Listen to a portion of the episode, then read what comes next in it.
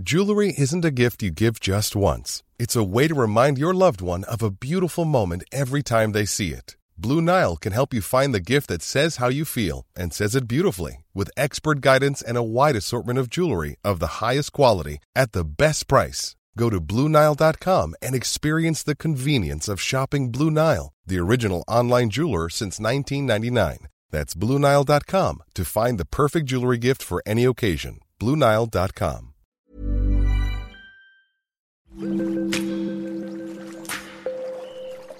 Aderezo presenta Comer limpio. ¿Qué tal? ¿Cómo están? Bienvenidos a Comer Limpio. Oigan, pues bueno, este tema pues es algo delicado, pero muy importante porque, pues bueno, eh, hablemos de que viene el 14 de febrero y que estamos en este día tan importante donde tenemos que tomar en cuenta varios factores y uno de ellos es algo que les preocupa a los hombres, porque déjenme decirles que se calcula que la disfunción eréctil afecta al 2% de los hombres menores de 40 años, el 52% de los que se encuentran entre 40 y 70 años y asciende a más de un 85% en los que superan obviamente los 80 años. Miren, pues en realidad tenemos que hablar de esto porque la alimentación influye mucho en este tema y para eso está con nosotros Ana Riga. Bienvenida, Ana.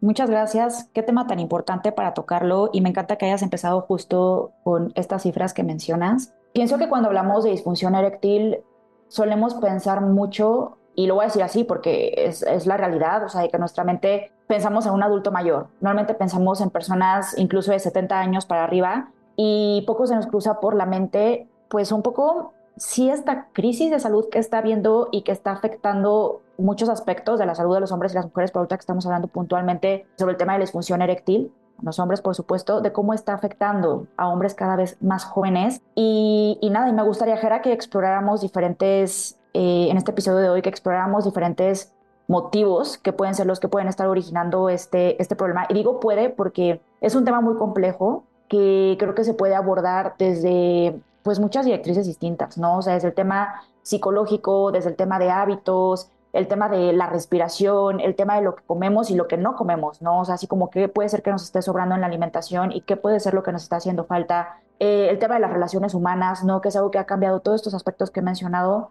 eh, han cambiado mucho. Eh, algunas cosas han sido muy buenas, otras no tantas. Entonces, sin duda alguna, me parece muy interesante que pongamos, que desmenucemos un poquito y vayamos poniendo los puntos claves sobre la mesa.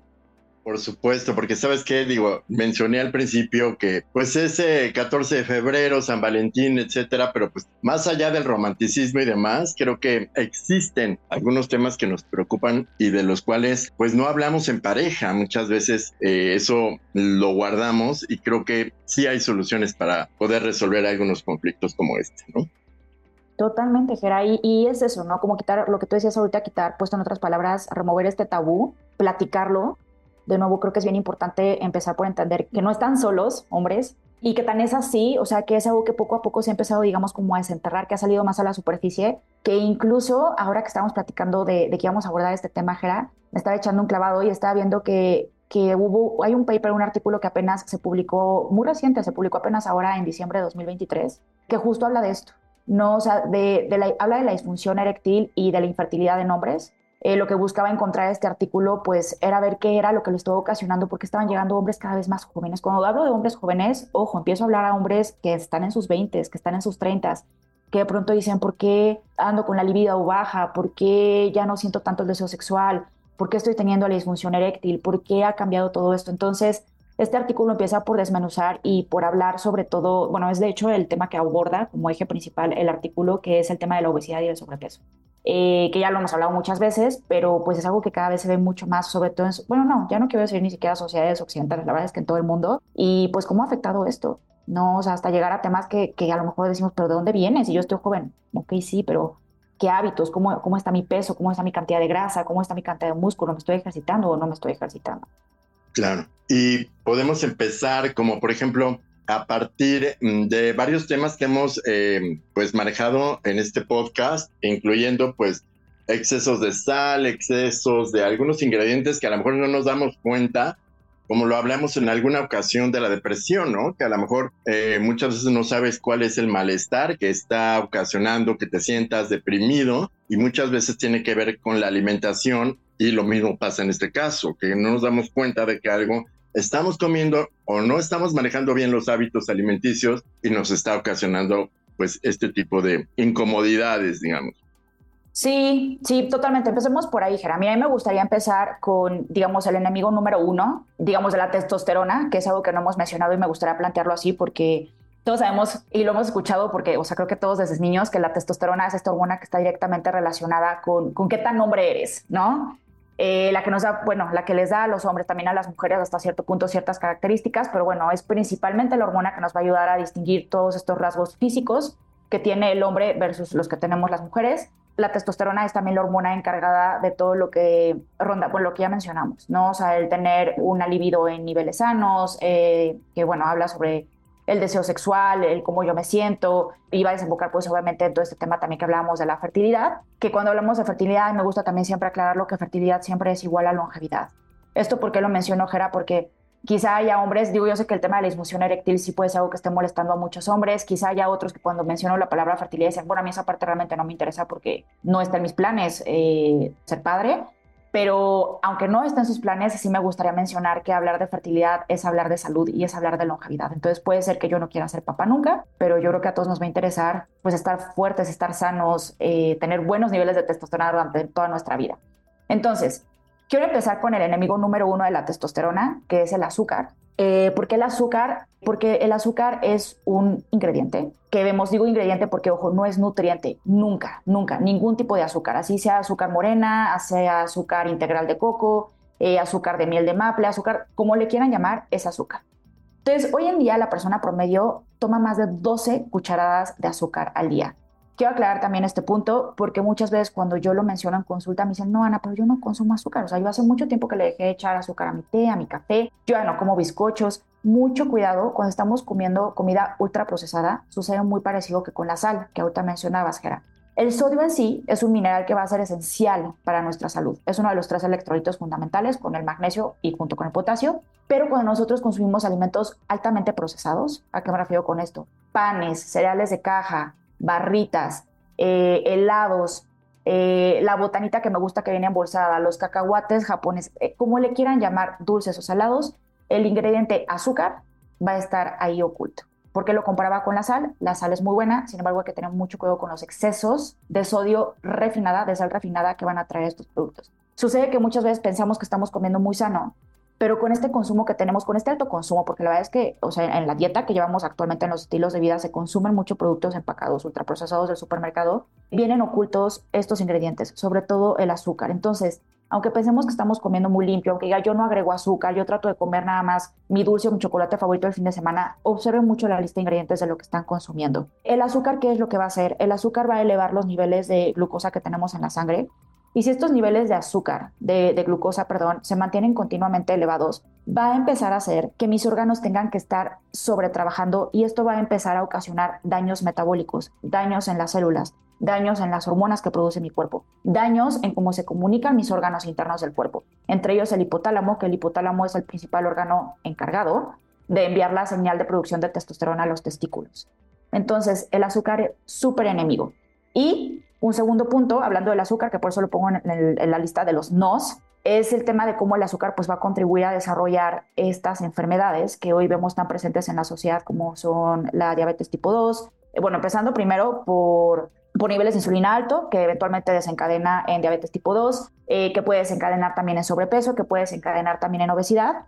Y entonces cuando ya estamos hablando de todos estos factores, pues son factores que van a estar mermando siempre de nuevo la producción de la testosterona y que me pueden llevar, por supuesto, como una consecuencia a la disfunción eréctil. El segundo que me gustaría mencionar, Gera, que para mí sería, yo les diría, si se van a llevar algo del episodio de hoy, es eso, observen la cantidad de azúcar oculta que pueden estar consumiendo sin quererla consumir. Y dos, observen mucho el consumo que tienen del alcohol. Antes de explicar como un poquito por qué el alcohol no, a mí me gustaría que, hiciéramos un ejercicio, Jera, con todos los hombres que nos escuchan y que ustedes me digan sí o no, les ha pasado en una noche de copas, vámonos un poquito a un extremo, en una noche donde hayan bebido bastantes copas de alcohol, donde a lo mejor ustedes sienten el calor y estas ganas, ¿no? De decir como hoy, hoy sí, hoy traigo el alivio, hoy traigo el deseo, hoy sí quiero. Y a la hora de la hora, cuando ya nos confrontamos, cuando ya está el cuerpo, o sea, los cuerpos uno a uno, no sucede. No se puede, hay disfunción, por más que la mente, por más que el deseo, el cuerpo no está respondiendo. Yo creo que a muchas personas les ha pasado esto y esto es porque el alcohol empieza este se mete, interfiere directamente con la producción, empieza a reducir la producción, eh, impide también la liberación, la liberación de las hormonas que se necesitan para que mis órganos reproductivos funcionen. Y tal cual de la hormona también, lo que les contaba del hipotálamo, lo empieza a bloquear por completo. Entonces, este efecto tóxico que tiene el alcohol es, o sea, a mí me gustaría que lo vieran un poco como decir, sí, si tomo alcohol, eh, se me van a enrojecer las mejillas, si tomo alcohol me voy a sentir un poco mareado, si tomo alcohol me voy a sentir japizón entiendan también, por favor, que uno de los efectos tóxicos que va a tener el alcohol es que va a cerrar la comunicación entre el hipotálamo y los órganos sexuales del hombre, no nada más de los testículos, en este caso también del pene. Y por eso sucede esta situación que yo acabo de describir. Entonces, mucho cuidado con eso, aléjense del alcohol. Obviamente, el, ejemplo que acabamos de poner ahorita, Jera, pues es quizá un poco extremo. Yo sé que me van a decir como, bueno, sí, pero no es como que cada fin de semana te vayas a poner estas guarapetas, ¿no? O eso a lo mejor es ocasional. Sí, pero recuerden que también aquí hay que poner mucha atención. Y regreso al ejemplo del azúcar en el consumo crónico. Entonces, si crónicamente ustedes están consumiendo alcohol, que dos copitas el viernes, que tres copitas el sábado, que una copita el domingo en el brunch, esto eventualmente va a empezar a pasar y a lo mejor a ustedes les puede pasar que sean hombres que comen muy sano, que se ejercitan, que ahorita vamos a hablar también del ejercicio, que duermen bien sus ocho horas, que tienen una buena relación íntima con su pareja, porque esa parte también es bien importante. Y de repente dice, bueno, ¿qué está pasando? ¿Qué está fallando? Aguas con el consumo del alcohol. Creo que para mí esos serían los dos puntos, Gera. O sea, hay otros, por supuesto, que también debemos de ver, como decías, el no estar consumiendo sodio de más con los alimentos ultraprocesados, eh, tener cuidado también con el consumo excesivo de, de, granos refinados, de gluten, ¿no? O sea, de estos carbohidratos que están muy, muy refinados. Quiero aclarar, porque sé que este ha sido un tema que ha sonado sobre todo mucho últimamente en redes sociales, de que los carbohidratos son el diablo. No, los carbohidratos no son el diablo. Hay carbohidratos que son una cosa maravillosa, que son esenciales para la vida, pero los que debemos evitar son estos que vienen ultraprocesados por todas las razones que ya mencionamos, porque tienen muy bajo contenido nutricional, tienen demasiadas calorías y traen muchos ingredientes ocultos que definitivamente no queremos estar consumiendo. De acuerdo. Y digamos que, bueno, no digamos, realmente sabemos que eh, la alimentación y la salud cardiovascular pues va de la mano y en la conexión entre disfunción eréctil y enfermedad vascular, creo que está la clave para identificar algún tipo de problema. Totalmente, Gera. Ese, ese es otro punto bien importante. Me gustaría aquí como igual como un tip práctico, que es creo que lo que también siempre nos gusta mucho hacer en estos, eh, en estos episodios que siempre decimos, bueno, a ver, ya, ya me dijeron que no hago, ahora sí que hago. Eh, hombres, piensen que parte de su rutina esencial de vida si ustedes quieren mantenerse con vigor, si quieren mantenerse sanos, todo lo que hemos dicho, es el asistir al gimnasio por lo menos tres veces a la semana a hacer levantamiento de pesas pesado. ¿A qué me refiero con levantamiento de pesas pesado? Pues que no vayan a agarrar las, pesitas de medio kilo, ¿no? Que de repente encontramos ahí en los racks, que desafortunadamente muchas veces van dirigidos a nosotros las mujeres, que nosotras no deberíamos estar tampoco levantando esas mini pesitas. Agarren peso pesado, no les estoy diciendo que, tienen que llegar al fallo muscular, esos ya son otros temas que ya podrán discutir ustedes con su, profesional de deporte, con quien entrenen, eh, con quien los guíe en el gimnasio, pero sí que traten de levantar pesado, que traten de trabajar todo el cuerpo. Este artículo que yo te platicaba, Jera, que se publicó apenas en, en diciembre de 2023, habla de la importancia del ejercicio de fuerza, porque realmente el ejercicio de fuerza, cuando nosotros estamos, bueno, cuando los hombres están levantando de un 70 a un 90% de su máximo esfuerzo, Ahora, al contrario, se está mandando la señal al hipotálamo de producir testosterona. Y esta testosterona se va a producir y se va a liberar en un periodo de 24 horas. O sea, es un efecto muy inmediato el que se tiene. Entonces, a mí eso es lo que me parece maravilloso. Ahora, ¿por qué les decía yo que lo ideal sería entrenar esto tres veces a la semana? Porque también, claro, debemos dejar espacio para lo que tú mencionabas, Gera, para el entrenamiento cardiovascular que también va a ser muy importante, que también nos va a ayudar a mantener, digamos, como pues este equilibrio entre fuerza y entre pues salud cardiovascular que necesita tal cual nuestro cuerpo. Em, no se preocupen, cuando decimos trabajo cardiovascular, no estamos diciendo que tengan que correr 10 kilómetros los otros días, ni que tengan que estar una hora en la caminadora. Simplemente con que ustedes logren en la semana unos, ¿qué será? Si es media hora, como unas 3, 4 horas más o menos de estar en una zona 2 cardiovascular, que una zona 2 cardiovascular es cuando mi ritmo todavía no está tan acelerado. Piensen que es cuando yo voy trotando o incluso caminando para los que son muy principiantes y que sí voy un poquitito acelerado, pero yo todavía puedo, puedo tener una conversación, imaginándome que voy hablando con alguien mientras voy caminando o voy trotando, aún puedo mantener una conversación con el aliento que llevo. Eso es una zona 2. Eso quiere decir que no necesito súper exigirme y, y, querer correr un maratón o querer correr 20 sprints. Con eso va a ser más que suficiente. Y siempre lo que les decía, mezclarlo con el ejercicio de fuerza. Eso va a ser lo que va a modular la producción de testosterona.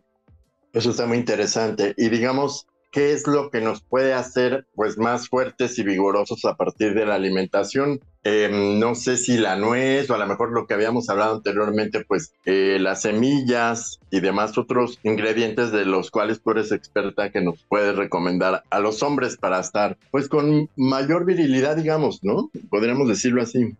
Tal cual, tal cual, que yo como lo veo virilidad, o sea, es, o sea hablando de, hombres, se, traduce a, vitalidad. Entonces, me encanta definirlo así.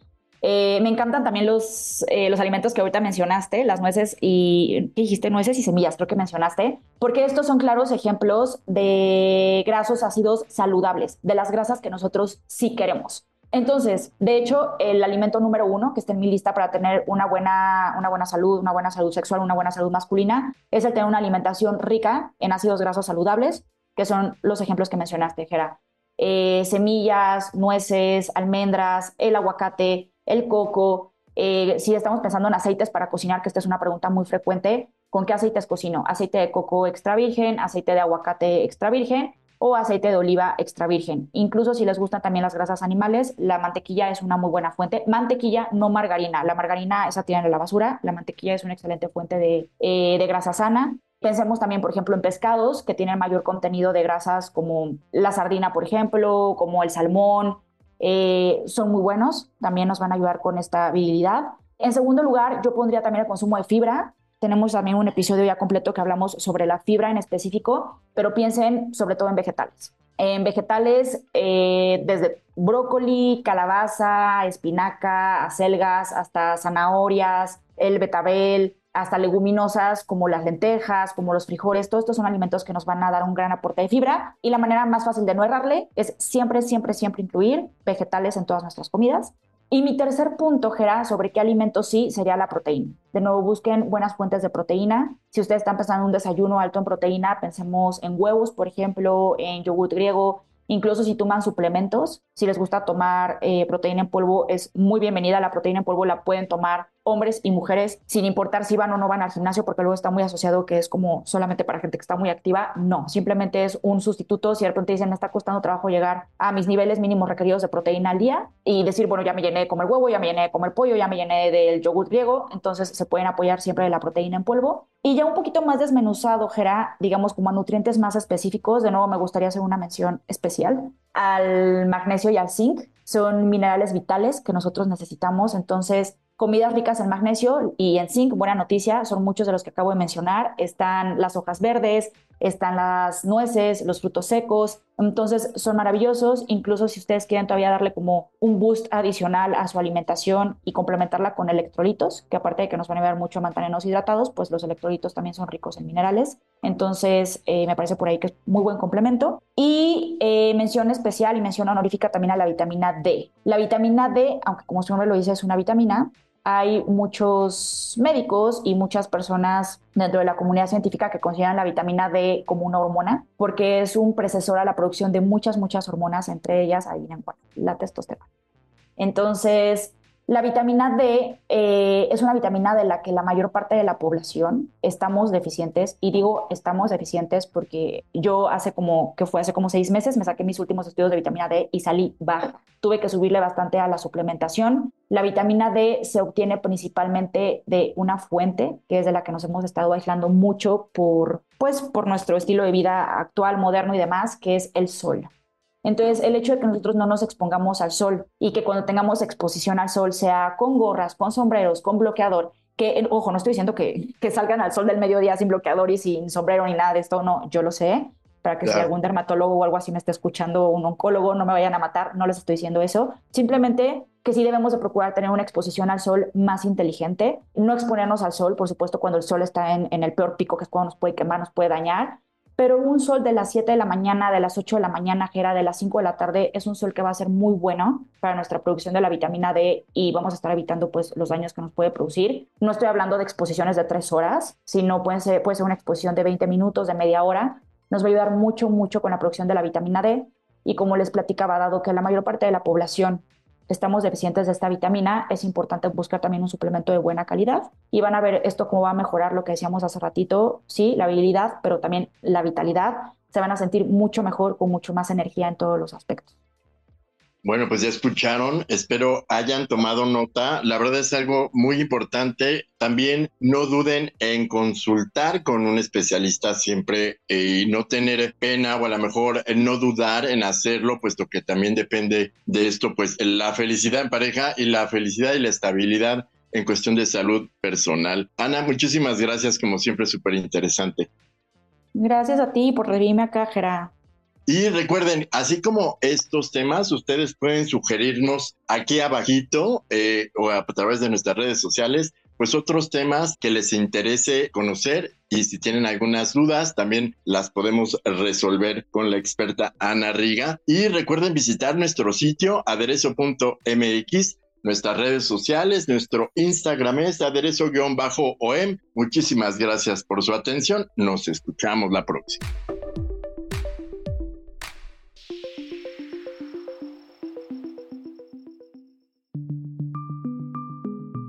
Es una producción de la Organización Editorial Mexicana.